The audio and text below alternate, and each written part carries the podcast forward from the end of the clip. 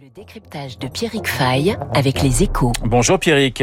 Bonjour Renaud. Ils n'ont pas raté l'Euro de football, ce sont les opérateurs de paris sportifs. Ouais, ils n'ont pas pris le quart en pleine compétition, mais on va pas refaire l'histoire. Hein. Je vous sens un peu tendu sur le sujet, Renaud.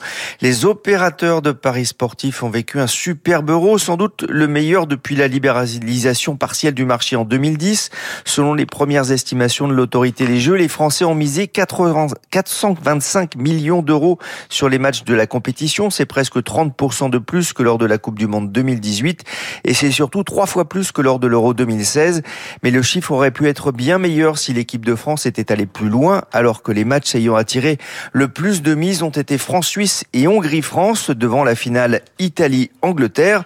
Alors il y a tout de même un bon côté à l'élimination de la France, car les opérateurs profitent plutôt des résultats surprises et l'élimination prématurée des Bleus en était une.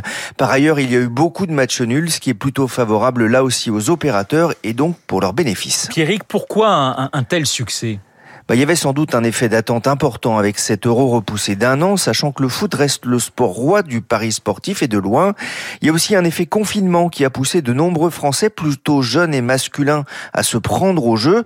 On compte en effet en France plus de 2 millions et demi de joueurs actifs, c'est 600 000 de plus qu'un an plus tôt. Enfin, les opérateurs ont dépensé beaucoup, beaucoup d'argent en publicité.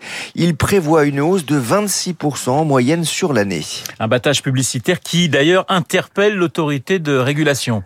Alors c'est pas tant l'intensité de la campagne que son contenu qui a poussé l'ANJ à remettre à plat les pratiques de communication du secteur avec des messages tournés vers une population jeune jugée plus à risque de tomber dans l'addiction.